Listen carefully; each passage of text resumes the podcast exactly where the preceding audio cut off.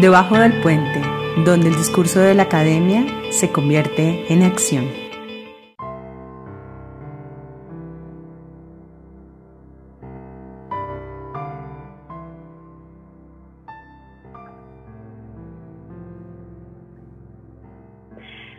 Buenas tardes, eh, les habla Carolina Duque desde Bogotá, Colombia. Abrazo a mi país. Estamos pasando por una situación difícil, pero bueno, aquí estamos para que se respeten los derechos humanos y logremos superar la desigualdad social. Bueno, hoy nos encontramos debajo del puente. Eh, gracias, Elías Bugallo, que nos acompaña en toda la asesoría y acompañamiento técnico, a Irene Gorelic, a Lucía Desea, Trilce Radio por, por darnos el espacio para que nos puedan escuchar, para escucharnos. Esta iniciativa es del Grupo de Trabajo, Violencias, Políticas de Seguridad y Resistencia del Consejo Latinoamericano de Ciencias Sociales. Y bueno, hoy desde debajo del puente, en el mes de junio, eh, siempre estamos eh, frente a la campaña de apoyo, no castigue, donde las políticas de drogas siempre estamos en, en, avanzar, eh, que sean sustentadas en evidencia, bajo los derechos humanos, que las premisas sean precisamente el, derecho que sea basado en, en, un enfoque de derechos, en la salud pública y como dice la consigna, en no castigar, en no discriminar, en no estigmatizar. Y por eso desde debajo del puente nos encontramos para que sean escuchadas estas voces que muchas veces no no tienen espacio para que también nos encontremos diferentes actores y personajes de la vida cotidiana, para que la academia también se conecte con las organizaciones sociales, con la comunidad y para que todos estemos en la calle y nos atrevamos a cruzar el puente. Así que hoy nos preguntamos, ¿será que el problema de las drogas son las drogas? Y como primera invitada, muy especial, desde Centroamérica, desde Panamá, desde Curundú, nos va a hablar Marian Cuesta, una joven que como ella lo menciona, ha estado siempre contracorriente en un espacio, en un contexto en donde Panamá también tiene situaciones eh, relacionadas con las drogas. Sabemos que Panamá es trasiego y tránsito de la ruta de, de las drogas, pero también si ponemos el foco en Curundú y en, Panamá propiamente, escuchando a Marian, eh, vamos a conocer y a aprender qué pasa allí y cuál es el mensaje de Marianne para todos y para todas y también para los próximos eh, panelistas que vienen a continuación, que también son unos invitados importantes y que les agradecemos de antemano su presencia, su tiempo y sobre todo a ustedes oyentes, a todos los amigos, colegas que nos están escuchando y amigas también. Eh, muchas gracias por su tiempo y por su escucha. Elías, escuchamos a, a Marianne. Muchas gracias. Me presento, mi nombre es María Cuesta, tengo 18 años, vivo en Curundú, queda en el distrito de Panamá, la ciudad de Panamá, en Panamá, el país, ¿no? Voy a hablar principalmente de una de las problemáticas que está afectando mucho a los jóvenes y que se vive, es una realidad de Panamá, que es la delincuencia. ¿Y qué pasa con esto? Porque una joven adolescente que probablemente no sabe nada de la vida está hablando sobre esto porque es mi realidad. Yo vivo en un lugar que se llama Corondú, es un barrio popular, es bastante problemático, por decirlo así, y ha sido así durante mucho tiempo, desde que tengo memoria. Recuerdo cuando eh, se formaban balaceras, cuando tenía como 8 años, y los maleantes decían como, métanse a sus casas que se va a formar. Entonces, sé que es vivir en un lugar problemático. Hay muchos lugares problemáticos en Panamá. No es como la gente del exterior piensa que es como el Dubai de, de Hay muchas cosas también negativas que afectan principalmente a la población joven, que es en donde entro yo, porque nosotros somos los que nos estamos preparando para ser profesionales y ser el futuro del país. ¿Qué pasa con, con estas cosas? Yo como joven puedo hablar que no se le está dando la oportunidad que los jóvenes merecen hoy en día, siendo, siendo no, no, no conseguimos empleos, porque muchas veces por la dura situación nos toca eh, ser el sustento de la familia. Eh, he conocido muchos jóvenes que han sido, han tenido que ser más bien las personas que llevan el pan a la, a casa porque otros familiares no pueden, de personas que viven dentro de sus casas, pero no se les da la oportunidad y que lleva eso a tomar malos caminos, empezar a ser delincuentes, empezar robando aquí o robando allá o haciendo un tumbe, como se le llaman. Eso es una línea que lleva las drogas, que es como, por lo menos lo que yo he visto, es como el, punto más alto, lo que más plata te da entrar al tráfico de drogas. Y ya no es una línea, sino que se convierte en un círculo en donde sus hijos van a estar en el mismo camino porque se mentalizan de que para ellos no hay oportunidad y que solamente existe eso. Y eso también es problema de nuestra sociedad, que se ha, ha estado mal acostumbrando a los jóvenes que no hay oportunidades para ellos. Entonces yo siendo una joven y siendo líder comunitaria, desde mi testimonio, desde mi forma de vida, demuestro que sí hay otro camino, porque es ir contra corriente. Muchas veces es muy difícil, muy difícil, pero es el camino que me va a llevar a mí a ser una persona exitosa, de bien, un profesional, el profesional que Panamá necesita, todos los países con esta problemática necesitan y sé que hay esperanza porque como yo aquí en Corondú hay jóvenes con esas ganas de, salir adelante y de ir contracorriente, rompiendo el patrón que se ha hecho una cultura dentro de, mi comunidad. Muy bien, gracias a Marían, eh, que nos habla desde Curundú, Panamá. Es una zona difícil, una zona de presencia de pandillas, pero también hay una comunidad que es resiliente, que sigue avanzando. Y de la mano de jóvenes, mujeres como Marianne, que nos dice, bueno, vamos a contracorriente. Debajo del puente precisamente queremos preguntarnos cómo es ir contracorriente en la formulación de las políticas de drogas. ¿Cómo pueden los jóvenes y las jóvenes en estos territorios tan complejos y complicados de manera histórica poder llegar a las políticas públicas y a las políticas sobre drogas.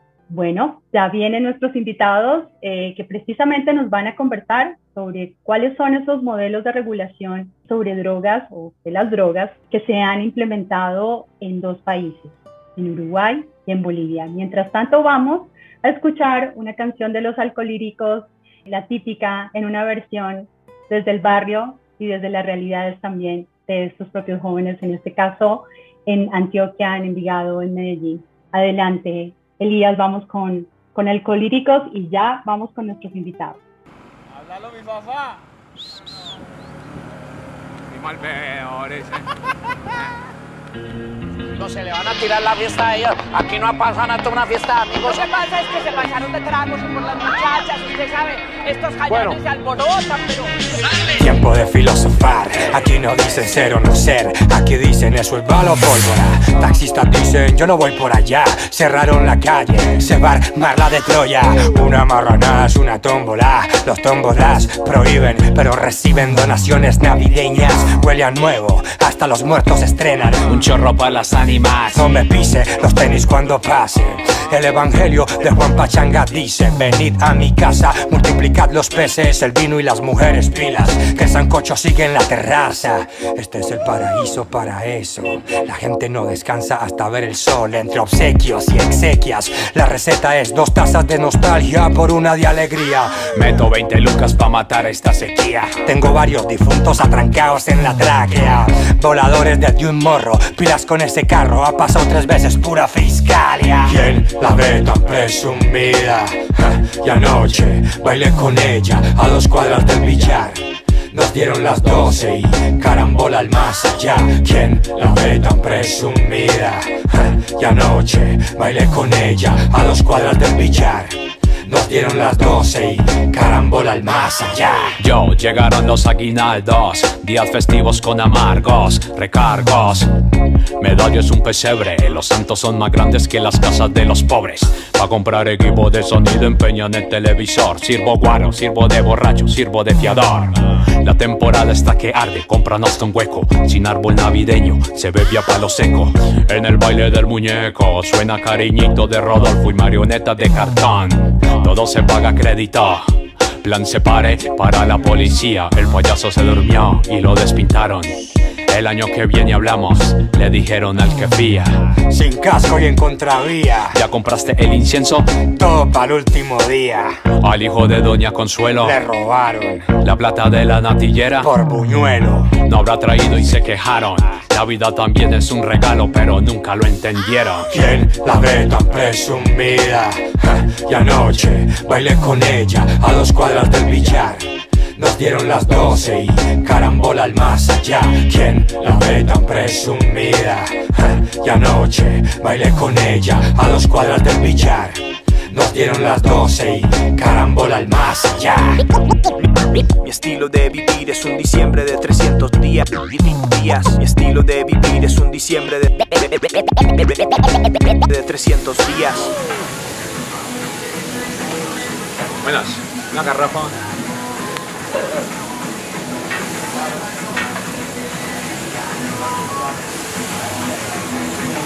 Ya, pues que, güey.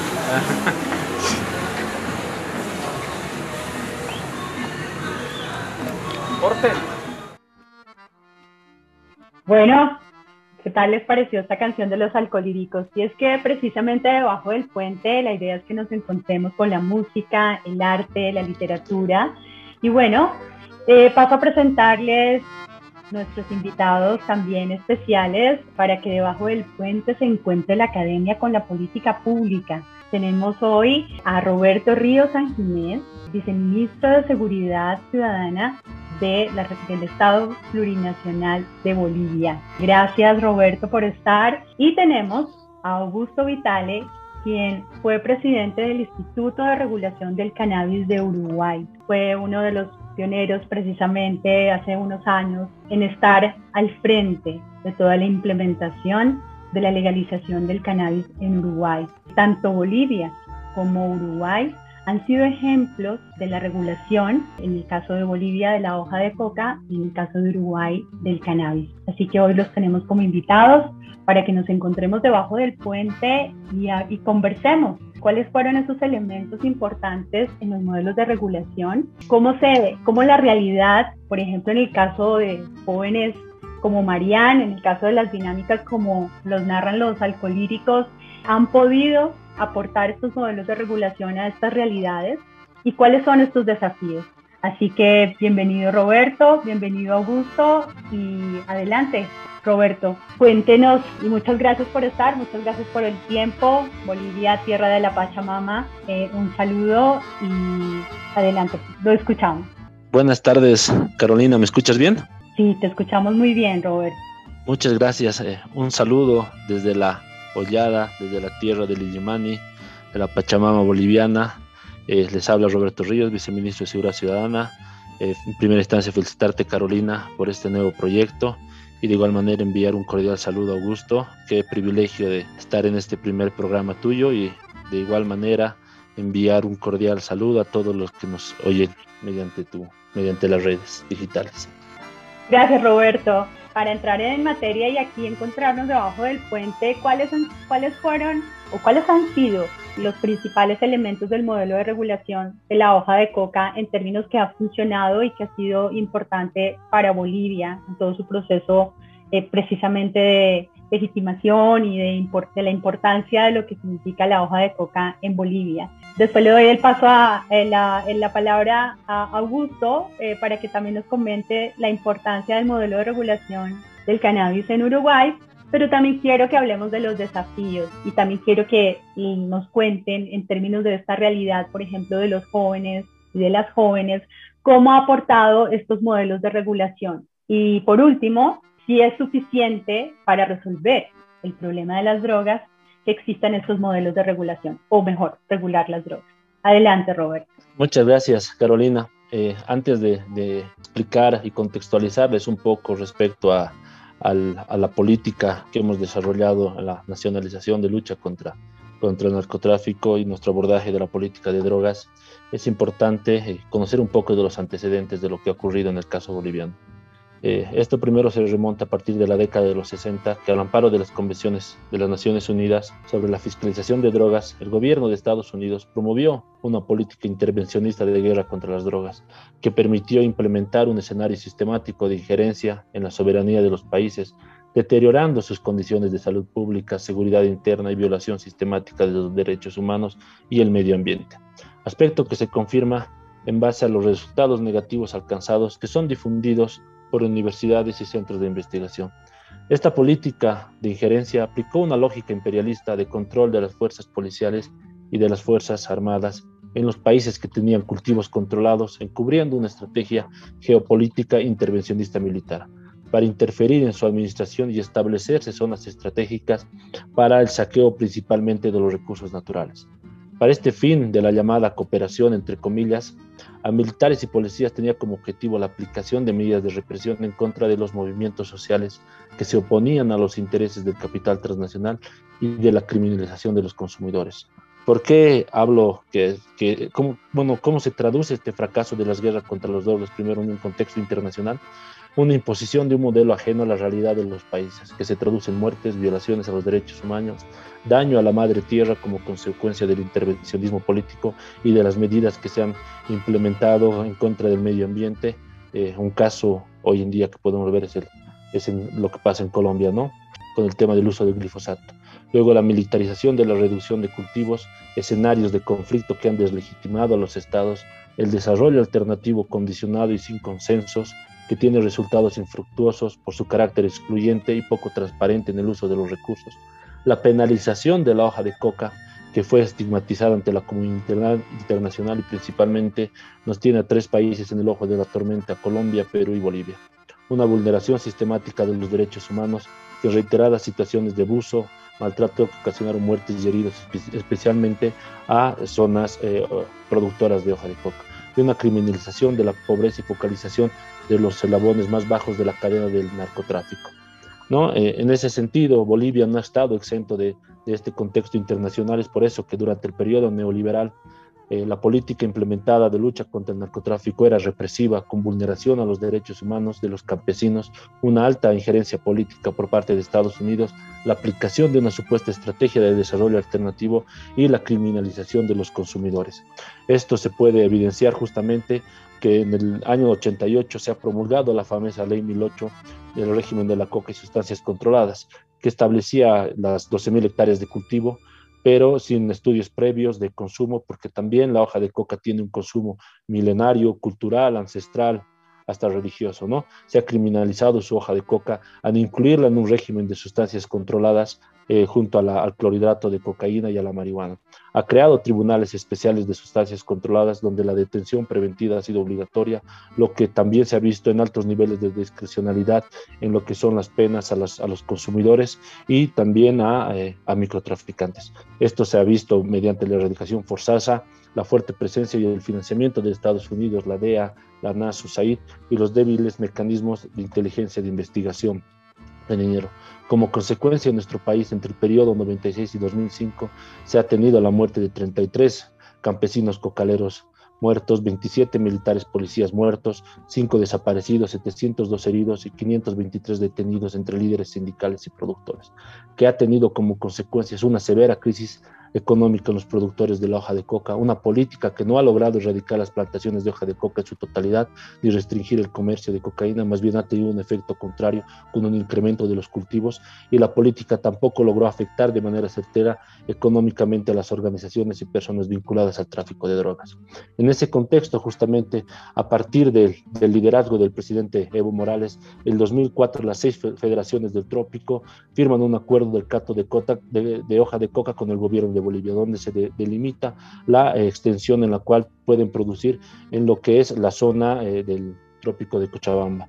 ¿no? Por otro lado, también se, elabora un registro catastro para lo que es los yungas de, de La Paz. Y en 2009, justamente a raíz de estos avances y con la asunción al gobierno del presidente Evo Morales, se reconoce el consumo tradicional de la hoja de coca por primera vez en la constitución política del Estado. Se revaloriza el uso, de la hoja de coca y se descriminaliza, se despenaliza su consumo, ¿no? considerando que esta tiene un uso cultural, ancestral, milenario, como te comentaba. ¿No? Posteriormente ese año se implementa el programa de control social de hoja de coca en Bolivia, que más adelante les voy a comentar en qué consiste. Y eh, como parte de nuestra política nacional, el 2011 Bolivia se retira de la Convención del 61, la principal eh, convención que establece las, eh, las listas prohibidas, las famosas listas prohibidas en las cuales estaba la hoja de coca como sustancia controlada. Sin embargo, debido a nuestras gestiones internacionales, debido a la política que ha sido desarrollada por el gobierno de Evo Morales. En 2013 Bolivia logra el reconocimiento a nivel internacional del masticado de hoja de coca mediante una reserva en la Convención del 61. ¿no? Es por eso que nuevamente se adhiere y nosotros también nos adherimos, pero con ciertas acciones que también debíamos implementar, que les voy a comentar más adelante. Posteriormente, como parte de esta readhesión del 2017, se hace una reorganización normativa. Les comentaba que teníamos por un lado la ley 1008, completamente criminalizaba la hoja de coca y por otro lado establecía, bueno, establece severas, penas severas para los consumidores, no tiene una diferenciación entre eh, microtraficante, consumidor y narcotraficante, no hay estos umbrales que se denominan y se mete a todos en la misma bolsa, ¿no? Es por eso que se emite desde el órgano legislativo eh, dos leyes, ¿no? Que tienden a, romper con este esquema intervencionista, una que es la ley de la hoja de coca, la ley 906, y la ley de lucha contra el tráfico ilícito de sustancias controladas, la 913. Posteriormente se empieza con la regionalización de lucha contra el narcotráfico, mediante un centro que tenemos en, Santa Cruz, que es el Serian. ¿Cuál es, ¿Cuál es este nuevo enfoque que les comento? Principalmente lo que les, ya les anticipaba. Se separa la hoja de coca del régimen de sustancias controladas. Tenemos dos leyes que eh, justamente tienden a desestigmatizar el consumo de la hoja de coca. Se elimina la injerencia extranjera de las acciones de erradicación e interdicción por eso adoptamos un modelo de nacionalización de lucha contra el narcotráfico, hacemos una cualificación en la lucha contra el narcotráfico mediante técnicas, instrumentos y herramientas que estén orientadas al debilitamiento económico de estructuras criminales, regionalizamos la lucha contra el narcotráfico porque entendemos que este es un problema mm, transnacional eh, en el marco de la responsabilidad internacionalidad perdón, en el marco de la responsabilidad internacional compartida que debe ser abordado de manera integral con los demás países y principalmente tenemos dos componentes que son claves de esto dentro de nuestro marco regulatorio, que es el control social. Nuestra ley establece zonas autorizadas y zonas no autorizadas y en esos, separando las acciones que realizamos. En el caso de zonas autorizadas para el consumo de hoja de coca se delimita cuántos son los límites permitidos de producción y cuándo, y, como tenemos acá esa capacidad organizativa en nuestro país, las mismas organizaciones, las centrales, las federaciones, ellos ya tienen un, un límite de superficie para, para producir hoja de coca. Cuando superan este límite, ellos mismos en base a los estudios de georreferenciación que tenemos, a los estudios geoespaciales, les ubicamos cuáles son aquellos cultivos que estarían excediendo el límite permitido y de esa forma, mediante ellos, hacemos una racionalización. De manera concertada con los productores de hoja de coca, se les indica de que están están sobrepasando los límites permitidos. Es por eso que ellos, de manera coordinada, concertada, consensuada con el Estado, proceden a lo que es extraer la, la, hoja de coca, ¿no? Para que no siga su producción. Y en el caso de zonas no autorizadas, procedemos con la erradicación mediante las Fuerzas eh, Armadas, esto pero sin que se respeten, sin que se violen, perdón, los derechos humanos y siempre respetando eh, las actividades que, que, realizan las, estas personas que se dedican a la producción. Y otro de, los, de los componentes exitosos que tenemos como parte de, la, de, de nuestra política es el desarrollo integral en la implementación de acciones concertadas con los productores. Sustituimos lo que es el desarrollo alternativo por el desarrollo integral mediante acciones concertadas con los productores para la diversificación de las fuentes de ingreso, la mejora de los servicios básicos y de las condiciones de vida en los procesos de racionalización, como les comentaba, la erradicación y la producción de coca en un marco de paz y convivencia social. Justamente como eso, eh, este parte de nuestro modelo ha sido reconocido a nivel internacional por tanto la ONU, la Unión Europea, la JIFE, otras, la Comisión Global de Política de Drogas y también otros países de la región. Gracias, Roberto. Eh, bueno, le doy el paso a Augusto porque para ambas hablar sobre el modelo de regulación de la hoja de coca en Bolivia, pues eh, ameritaría mucho más tiempo, pero bueno, para que podamos conversar y escucharnos entre todos, adelante, Augusto, por favor, con el modelo de regulación en Uruguay. Hola, ¿me escuchan bien? sí, te escuchamos. Mil disculpas. Buenas tardes a, todas y, y, todos y agradecer desde ya la invitación a participar de, desde abajo del puente para podernos acercar en este diálogo y poder mostrar algunas realidades. Un reconocimiento al grupo de trabajo de Claxo, a la iniciativa de este programa radial y un saludo a todas y a todos los colegas y a los escuchas que, que están ahora prendidos a, a esta emisión. Un poco contar como breve introducción en qué marco social, cultural y político eh, se fue gestando un, abordaje alternativo a lo que por aquella década de los 90 eh, era un abordaje dominante, que era el de la prohibición y el de la guerra a las drogas, entendiendo por esto como uno de los aspectos fundamentales de, de lo que se llamaba el combate a las drogas. Eh, nuestro país y la sociedad fue recorriendo un camino de generación de alternativas, de búsqueda de nuevas respuestas, eh, complejizando el análisis y descentrando el problema de las sustancias, porque más allá de que eh, las sustancias que afectan la conciencia, el sistema nervioso central de las personas, han acompañado y seguirán acompañando a la, a la, humanidad. No necesariamente estos usos han sido problemáticos y cuando se pone el foco en la evidencia, se empieza a abordar el problema desde un enfoque más integral, que fue hacia donde fue caminando Uruguay, con otras formas de generar medidas de prevención, de gestión de, de, los riesgos asociados al uso de sustancias y no solamente en las listas fiscalizadas de las sustancias prohibidas, sino también de poner en la mesa la discusión sobre la naturalización del uso de alcohol en distintas festividades o acontecimientos cuando la regulación natural de ese, de ese consumo en nuestras festividades, en nuestros carnavales, fue una oportunidad privilegiada para poder intervenir desde, desde un enfoque diferente que tiene que ver con poner el, el, énfasis en el vínculo entre por lo menos tres factores, no solamente la existencia de sustancias, sino el vínculo, las personas, las necesidades, las situaciones de vida, las dinámicas y también las propuestas o respuestas desde el Estado vinculadas a las regulaciones, porque más allá de que la fiscalización internacional basada en las convenciones que muy bien Roberto fue describiendo eh, son un paradigma dominante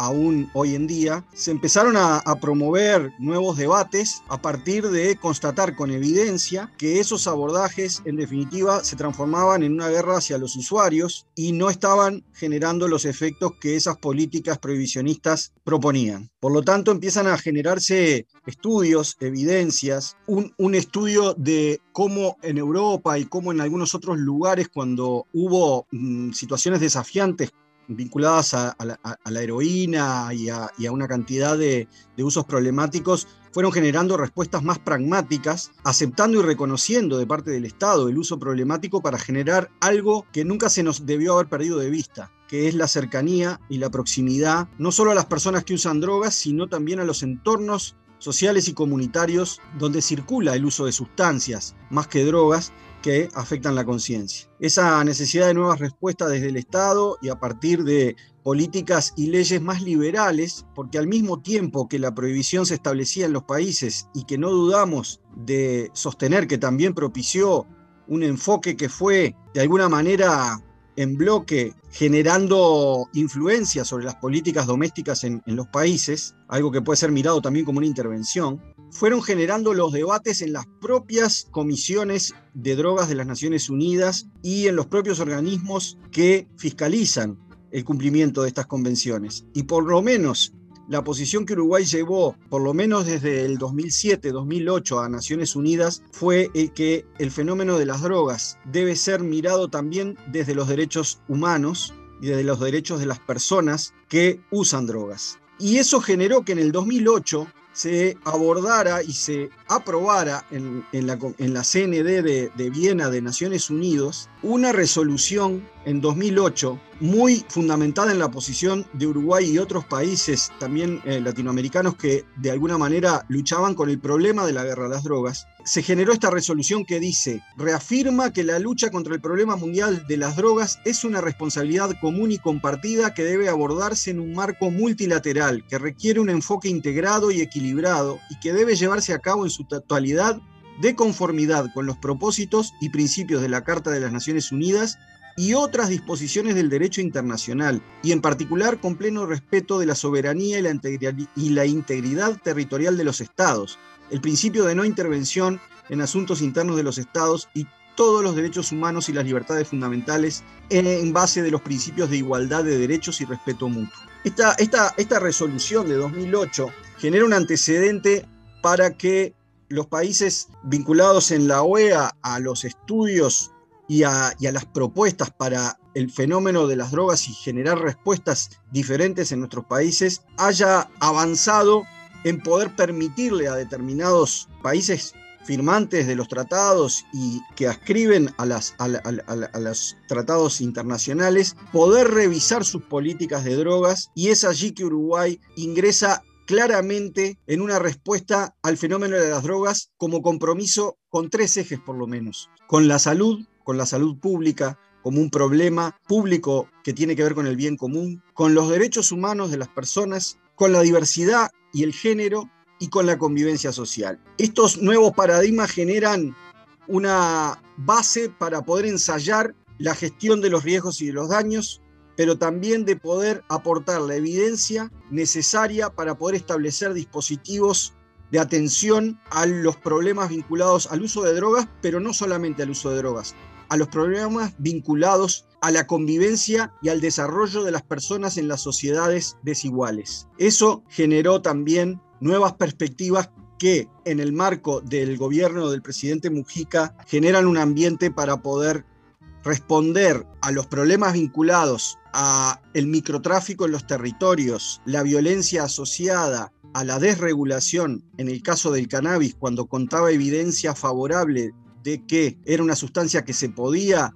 establecer algunos principios para su regulación, es el gobierno del presidente Mujica que establece dentro de un marco de medidas por la convivencia, por la vida y por la convivencia, que una de esas medidas iba a ser la regulación del cannabis por parte del Estado. Una propuesta que fue al Poder Legislativo casi con un artículo único y que después de un año y medio de discusión en el Parlamento y de varias modificaciones que atendieron a uno de los actores que venían promoviendo estas alternativas desde la sociedad civil. Varios de estos actores, como organizaciones no gubernamentales, pero también como colectivos de usuarios, también como actores culturales y sociales que también estaban generando una forma diferente de generar presencia pública y poder de alguna manera reducir los daños, empezaron a plasmarse en una ley mucho más completa que se terminó aprobando en diciembre de 2013 y que nosotros veníamos trabajando desde el punto de vista de los abordajes de prevención.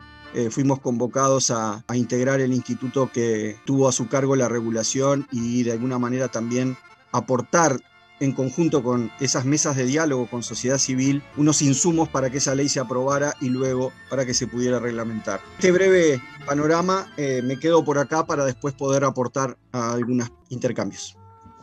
Muchas gracias, Augusto. Sin duda son, son dos experiencias fundamentales que sin duda a todos y a todas nos, nos, nos, nos quedan muchas preguntas, pero bueno, estamos debajo del puente precisamente para también eh, tener otras respuestas frente a cómo lograr modelos de regulación sobre las drogas que si bien estos dos modelos han estado eh, o han liderado una autonomía de los estados frente a estas convenciones internacionales que llevamos décadas, siempre como de una manera estática, sin moverse mucho en, términos de poder eh, generar apertura a otro tipo de regulaciones, también nos quedan las, las preguntas debajo del puente, cómo lograr que estos modelos de regulación eh, sean respondan también a la realidad social, a la realidad de jóvenes que están inmersos en situaciones de tráfico y de consumo.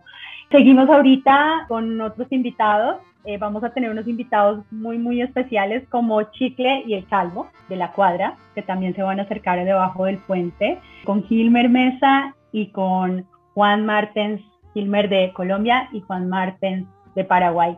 Adelante, Elías, ya regresamos.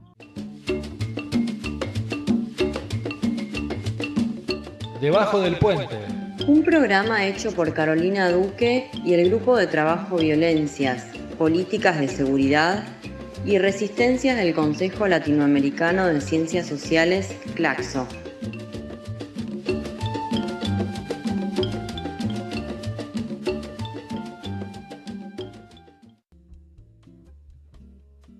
Y seguimos acá, debajo del puente, con otros invitados muy especiales que a veces, como decíamos, que debajo del puente está lo no visible, lo discriminado. Y por eso hoy tenemos como invitados especiales también a Chicle y el Calvo, dos jóvenes en un lugar de Colombia, ya nos contará Gilmer, quiénes son Chicle y el Calvo. Lo que puedo decir de Chicle y el Calvo es que en la pregunta sobre si el problema de las drogas son las drogas, por ejemplo, que arrancamos eh, con Marianne, que nos contó su situación en Curundú, que nos contó cómo es estar a contracorriente. Chicle y el Calvo también estuvieron a contracorriente. ¿Y cuál fue ese desenlace? ¿Y cuáles son estas trayectorias de los jóvenes en estos contextos en donde están las dinámicas, actores, situaciones relacionadas con las drogas?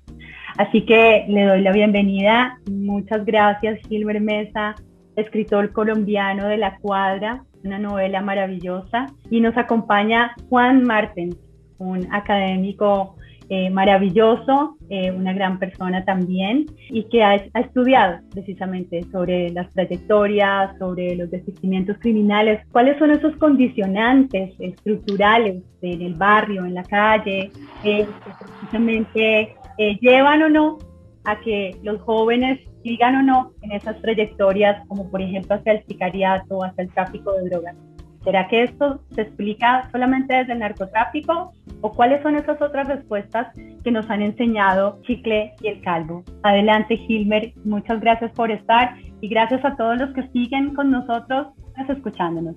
Hola, Gilmer. Hola, Carolina. ¿Qué más? ¿Cómo vamos? ¿Bien o qué? Muchas gracias por la invitación. Gracias, Gilmer. Bueno, y si nos quieres contar sobre el Chicle y el Calvo, aquí están presentes con nosotros debajo y nosotras debajo del puente.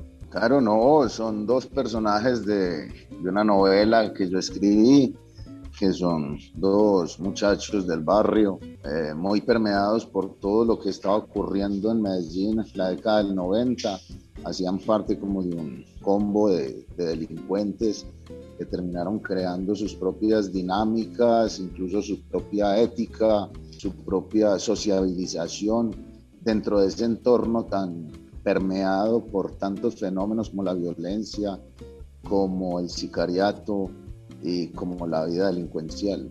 Y entre ellos dos se teje una amistad muy poderosa, también entre otras cosas basada por la fijación que los dos tenían por un género musical que era la salsa. Y ahí se desenlaza pues como la historia de ellos dos, cómo se vincularon, cómo se desvincularon y cómo convivieron con el entorno de esa época tan hostil. Eh, sí, Gilmer, ese final entre, de la historia entre Chicle y Calvo, si nos puedes contar brevemente el final que realmente a mí me conmovió y duré varias semanas con Chicle y el Calvo en mi corazón y aún los tengo en el corazón y ahora estamos con ellos acá debajo del puente, porque hay muchos chicles y muchos arcadios, ¿no? Porque el nombre del Calvo es Arcadio, el nombre de Chicle no, no lo sabemos. Sobre esa vida y esa historia, ¿qué opinas precisamente sobre esas trayectorias eh, de los y las jóvenes y si, sol, y, si, y si realmente se debe explicar solo desde el narcotráfico y más en Medellín y más en Colombia y más en Latinoamérica? Pues Carolina, bueno, no, al final es una cosa que sale más como de, la ficción que tiene la novela, porque si bien yo tenía la información de que uno de ellos dos mató al otro, en la escena en realidad cómo se desarrolla me la inventé yo sobre todo desde lo íntimo, de creer o intentar meterme en, la piel de esos personajes y ver cómo uno tiene que acabar con alguien que fue tan importante para la vida de uno y que representaba como todo lo, lo noble, bonito y claro que tenía en la vida.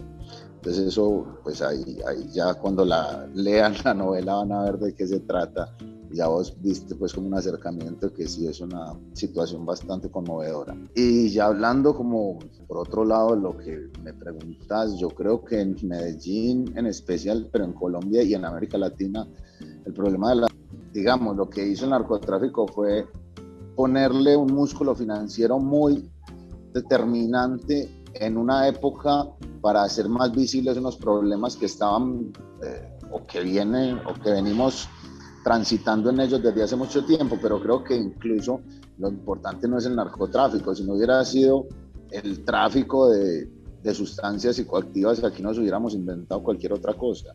Yo creo que lo más importante es este etos del colombiano y del latinoamericano de tener ese filón ilegal de las cosas, de buscar una salida, pero sobre todo a través de lo ilegal, en gran medida porque el Estado ha sido un Estado elitista que se ha construido eh, cerrándole oportunidades al resto y de hecho no solo al resto, la mayoría de la población que no pertenecen a esa élite. Al menos en este país que es el que más bien conozco y en esta ciudad que es la que más bien conozco que es Medellín, todavía, o sea, surgió así y hasta hoy todavía mantenemos una clase dirigente completamente elitista, arribista, porofóbica, que no han hecho nada por vincular a ese 80% de la población que pertenecemos a ese underground sino que antes eh, no solo han querido negarlo, sino taparlo cuando se asoma por los bordes. Entonces lo que hizo el músculo financiero del narcotráfico en los 80 y los 90 fue hacer visibles esas realidades que no se consideraban, que no estaban dentro de la imagen de postal de Medellín. Y eso tuvo, digamos, obligó al Estado a que volteara los ojos hacia esas periferias en las que nunca se había fijado pero yo creo que el tema de las drogas es, es apenas, eh, digamos, la excusa para develar un montón de problemas sociales que hemos tenido, al menos desde que Medellín se constituyó como tal. Gracias, Gilmer. Muy importante análisis y concuerdo con él. Eh, Juan Martens nos habla desde Paraguay, un gran académico y que también además ha trabajado y ha estado con comunidades eh, cultivadoras de marihuana. Sabemos que Paraguay es el principal productor de marihuana en Latinoamérica. Y bueno, Juan, desde tu experiencia, desde tu investigación, porque aquí la academia y la literatura se encuentran debajo del puente, ¿qué opinas, Juan, acerca de Chicle y Arcadio y de lo que comenta Kilmer con relación a que estas trayectorias malas drogas no solo se puede explicar desde el narcotráfico, Juan. Claro, querida, un placer estar aquí con ustedes y, compartir con, con, el chicle, eh, con el calo y que Hilmer nos los presente en la literatura. Eh, prácticamente es como un trabajo etnográfico en donde se reflejan las teorías que estudian estos, estos relatos, estas trayectorias que vos decías, porque más que las drogas aquí, creo que el tema central que debemos trabajar es la estructura social, eh, que nos estructura, eh, que nos cierra puertas, que nos abre otras, ¿no? Y que nos determina finalmente. Entonces, esta historia de, Chicle en la esquina, en donde está solo, o sea, una ausencia del Estado, eh, ausencia de, familia, ausencia de comunidad, también es importante, porque en el relato así tan gráfico, eh, que ni siquiera la gente se quería acercar a él porque la ropa que usaba, ¿no? Entonces se, se, fue ensimismando cada vez más, volviéndose cada vez más, más solo hasta que en su soledad se vuelva a encontrar eh, eh, con el calvo, ¿no? Entonces es realmente el reflejo de lo que las teorías criminológicas, por lo menos en los últimos años, vienen demostrando de que en estas cuestiones de, de, carreras criminales, como se los llama, o de trayectorias delictivas, son fundamentales y pueden explicarse eh, por la falta de oportunidades y por la, por la intervención del Estado. Que cuando interviene el Estado a través del sistema penal o incluso a través del sistema penitenciario, lo que hace es reforzar identidades desviadas, reforzar identidad delincuente, instalarla, ¿no? E incluso especializarla porque en realidad, como los centros penitenciarios sirven solamente como lugares de depósito, sin ningún tipo de probabilidades de contención y de trabajo para una reestructuración de, la vida, aparecen facciones, aparecen grupos criminales quienes dan soporte, quienes dan ayuda ¿no? Eh, a, estas personas y por tanto van fortaleciéndose como tales. ¿no? Y aquí también en el contexto latinoamericano en particular, aparecen las familias como las únicas con probabilidades de, eh, de contener, de arropar e incluso de eh, romper con este círculo de la violencia, con esta espiral de la violencia, claro, toda vez que la familia esté en condiciones, toda vez que la familia eh, reúna determinados requisitos de posibilidades de provisión, de, cuestiones que hagan para la reestructuración del proyecto de vida. Entonces, es tan latinoamericano, eh, chicle podría ser brasileño, podría ser argentino, podría ser peruano, paraguayo, eh, en donde eh, la ausencia en el ejercicio de derechos, la imposibilidad de disfrutar aquello que nuestras constituciones nos prometen, terminan arrinconándolos y el Estado solo interviene eh, con el garrote, solo interviene eh, para el encierro, eh, fortaleciendo aún más la, exclusión y esa, esa trayectoria, Caro. Y gracias, Juan. Bueno, y ya vamos cerrando ya es, es hora de, de, ir concluyendo con que precisamente si el problema de las drogas no necesariamente son las drogas, entonces ¿cómo construimos políticas de drogas? ¿Será que el problema central son las drogas? ¿Cómo lograr políticas de drogas más cercanas a la realidad social, a la realidad de Chicle, a la realidad de Arcadio, a la realidad de Marián, que está a contracorriente en Curundú, en Panamá, todos los días, sin una política de drogas, eh, sin políticas sociales, sin un desarrollo humano o, que pueda ella desarrollar sus capacidades. Entonces, para concluir, vamos a dar nuevamente eh, una vueltita y todos acá estamos juntos debajo del puente, junto a todos quienes nos escuchan. Gracias nuevamente por el tiempo.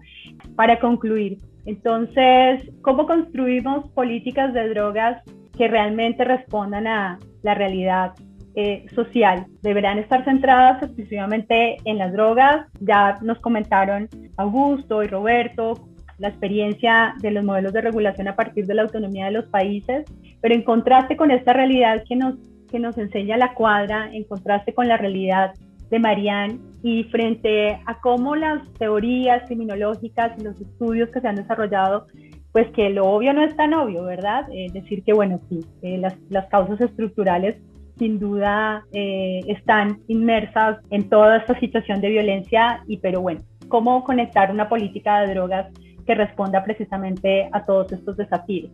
En Bolivia se logró la regulación de la hoja de coca. Hay un régimen penal desde 1988, cómo lograr una política de drogas más integral en, en Uruguay, que nos haría falta o cuál sería esa potencialidad que también tiene desde Bolivia, desde la regulación de la hoja de coca, desde la regulación del cannabis.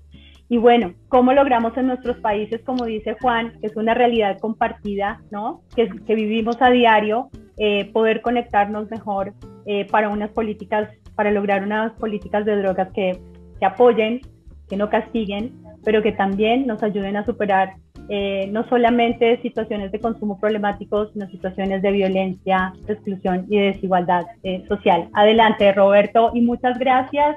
Roberto Ríos, viceministro de Seguridad Ciudadana del Estado Plurinacional de Bolivia, la bella Pachamama. Un saludo para todos y para todas también en Bolivia. Muchas gracias, Carolina. Continuando con con la explicación. Justamente, tal vez abriendo un paréntesis, eh, el año 2019 nuestro país ha sido ha sufrido un golpe de estado bajo la narrativa de un fraude electoral, que esto ha repercutido sobre distintas áreas y en el tema de la política de drogas, en el modelo de lucha contra el narcotráfico de igual manera. ¿no? Sin embargo, gracias a la, a la voluntad del pueblo y al proceso democrático que se ha llevado a cabo, eh, con más del 55% el presidente Luis Arce ha retomado el, al poder político y eh, nuevamente se, ha, eh, dado, se está dando continuidad a estas políticas que anteriormente les comentaba. ¿Cuáles son nuestras recetas? Primero, dejar de lado las políticas prohibicionistas, ¿no? estos modelos que tiendan a, a, ir en contra de no a las drogas o, las, o que, que financien eh, fuerzas extranjeras destinadas a principalmente violentar los derechos humanos de nuestras poblaciones y de consumidores, dejar de lado por un lado. Por otro lado, la injerencia de los estados es muy importante también en la toma de decisión que pueda llevar adelante cada país. Y finalmente, el tema de adecuar sus, las políticas públicas a la realidad de cada país. En ese sentido, nosotros como Estado, justamente en diciembre del 2020 se ha aprobado una nueva ley que crea un consejo de política integral para la eliminación del tráfico de sustancias controladas, coca excedentaria y prevención del consumo de drogas. Este, esta instancia profundiza no solo la demanda de drogas desde, desde la mirada del consumo, sino desde, desde un enfoque de salud pública, sino también se incluyen componentes que son eh, inherentes al tema de educación, razón por la cual es parte de este consejo ahora el Ministerio de Educación, se hace un abordaje integral de la demanda de drogas que incluye la reducción de riesgos, la prevención integral, el tratamiento, la rehabilitación y la integración social. Este abordaje nos permite incidir en acciones para evitar el, posible desvío también de la hoja de coca a actividades ilícitas y principalmente el abordaje nos permite eh, coincidir con las estrategias nacionales que desde 2008 vamos desarrollando y hace un menos de un mes nuestro nuevo nuestro ministro de gobierno ha aprobado la estrategia 2021-2025 que aborda cinco componentes principales. El control del tráfico ilícito de drogas, la reducción de cultivos excedentarios, el abordaje integral del consumo de drogas, la coordinación internacional y un componente transversal que tenemos que son género, medio ambiente y derechos humanos. Eso cree que Perdóname que con, te Con eso creemos que. No, con, con, con, eso termino. Más bien agradecerte. Muchas gracias, Carolina. Y esa es parte de, de, la política que estamos llevando adelante como Estado Plurinacional de Bolivia. Muchas gracias. Gracias, Roberto. Y perdona que, que, haga esta interrupción abrupta, pero bueno, nos faltan todavía eh, otras conclusiones y más adelante podemos volver a invitarte para que terminemos de, si quieres, de seguir conversando sobre Bolivia, que sin duda además es un territorio ancestral bellísimo. Gilmer, entonces, ¿cómo hacemos para que Chicle y Arcadio eh, de Latinoamérica puedan tener una vida distinta con unas políticas de drogas basadas en? Carolina, yo creo que es inevitable y urgente que haya una regularización del uso de la droga. Eso quitaría de alguna manera la violencia que está relacionada con el tema.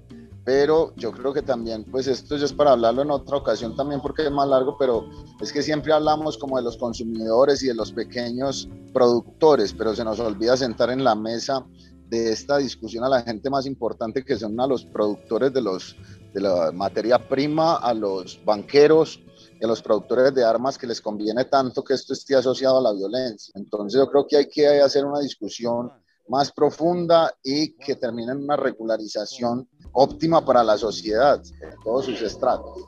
Gracias, Gilmer. ¿Cuál era la canción de salsa que cantaba en Chicle y Arcadio y que con esas canciones compartían un mundo distinto a ese mundo de sicariato y de narcotráfico en Medellín? Hay varias. ¿Cuál era? Cuéntanos una para que todos los están buscando Héctor Lavoe. Te andan buscando, de cuidado en el barrio. Te están buscando, te están buscando Héctor Lavoe y Melancolía de la Orquesta Zodiac. Gracias, Gilmer. Gracias por tu tiempo y bueno. Gracias, Caro, a ti y a todos. Un saludo por allá a todos. Siempre por aquí muy pendiente. Gracias, Gilmer. Bueno, a todos y a todas les recomendamos leer la cuadra. Chao, Gilmer. Eh, Augusto, te doy la palabra para concluir. Ya manera breve. Muchas gracias por estar, Augusto, y cuéntanos, ¿cuál es tu conclusión frente a cómo construimos, aplicamos y evaluamos políticas de drogas centradas únicamente en el problema de las drogas? No, para nada, Carolina. Eh, solamente en las drogas como sustancias no. Creo que lo que vine de relatar es todo un proceso histórico y social que vivió el Uruguay en un cambio de paradigma. Entonces yo lo que te respondería mirando al futuro es que hay que seguir trabajando en este nuevo paradigma, hay que abandonar el paradigma de la prohibición que no dio el resultado ni que ha dado los frutos como se lo ha planteado. Hay que rescatar de las convenciones el concepto de salud pública y derechos y hay que avanzar y ser frontales con la discusión pública y abierta con la academia, con la sociedad civil y con la política, porque esto de alguna manera es un mix entre nuevas experiencias de poder estar presente, no solamente como Estado, sino como sociedad en las comunidades frente a los problemas de esta estructuración social que estigmatiza y que excluye, pero también tenemos que estar dispuestos a seguir dando ese debate públicamente. Por lo tanto, yo diría, seguir en este paradigma de mercados regulados, de priorizar los objetivos fundamentales que tienen las convenciones y que tiene el sistema internacional, que no es solamente fiscalizar sustancias, es de alguna manera poder eh, trabajar para la mejora de la calidad de vida del, ser humano en sus sociedades, de acuerdo a sus marcos legales. Nosotros tuvimos una, legislación liberal que nos permitió de alguna manera darle un régimen diferente al cannabis. Así como lo hicimos con la regulación del cannabis, se pueden ir ensayando otras regulaciones. Por ejemplo, las sustancias de diseño eh, a nivel químico es estar corriendo atrás de la modificación de la sustancia que químicamente no se puede controlar, mientras el sistema internacional logra acordar cuál es la nueva sustancia, esa sustancia ya, ya de alguna manera circuló. Y eso tiene que ver con una circulación no solamente física de la sustancia, sino simbólica. ¿Y qué es lo que se comparte al compartir una sustancia? Por lo tanto, hay que descentrar el tema de las sustancias y volverlo a centrar en los derechos humanos y nuestras comunidades. Muchas gracias, hay que seguir con estos diálogos. Gracias Augusto y sin duda, eh, si seguimos partiendo desde las sustancias y con las drogas de diseño no vamos a terminar de llenar listas y listas. Augusto, gracias por estar debajo del puente y también un abrazo fuerte hasta Uruguay.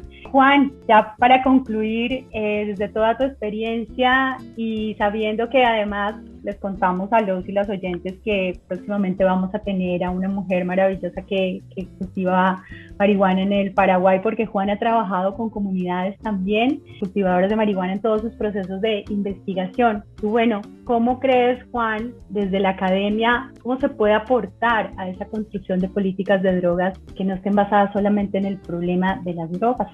Hay que reconocer que la doble moral no funciona y el prohibicionismo extremo es un fracaso, ¿no?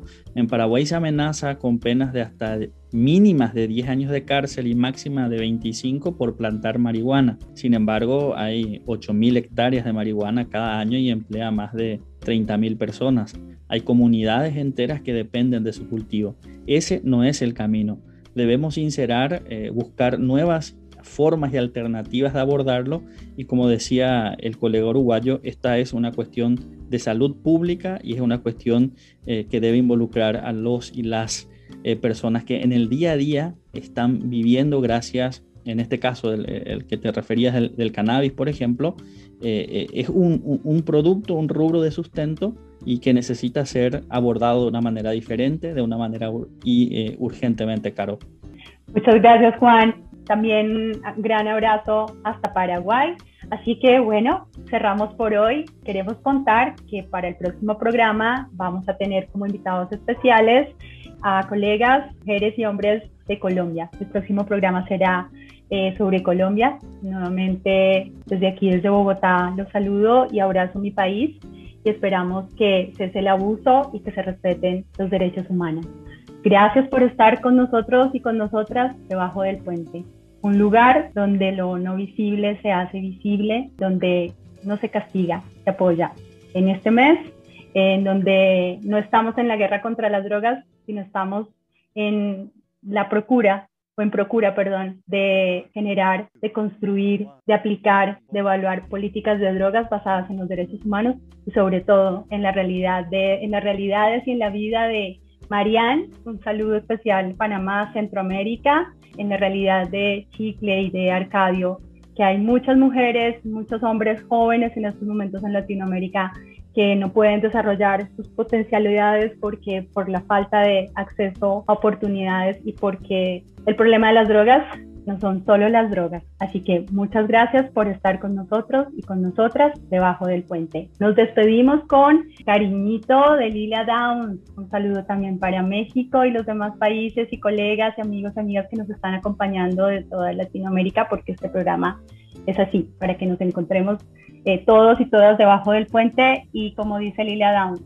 eh, con cariñito. Todos y todas hemos alguna vez bailado cariñito y yo creo que todos y todas siempre vamos a necesitar cariñito para poder también generar políticas de drogas más aterrizadas en la realidad social y en lo que necesitamos. Acompañarnos y ser solidarios, esos son precisamente los derechos humanos. Gracias y hasta pronto. Gracias Elías, gracias Lucía, gracias Irene, gracias Trilce.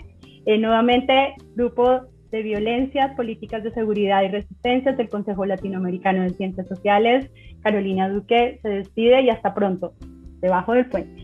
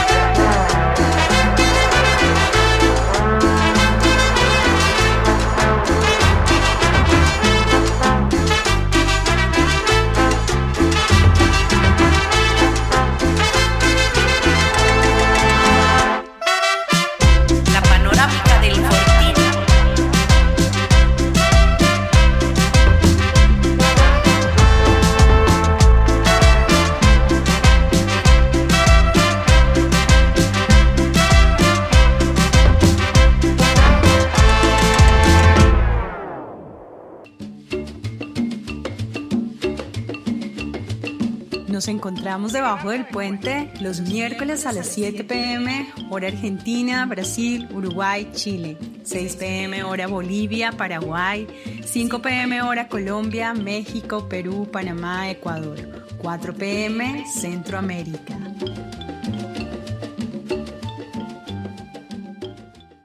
Trilce Radio. Hasta donde no se puede llegar.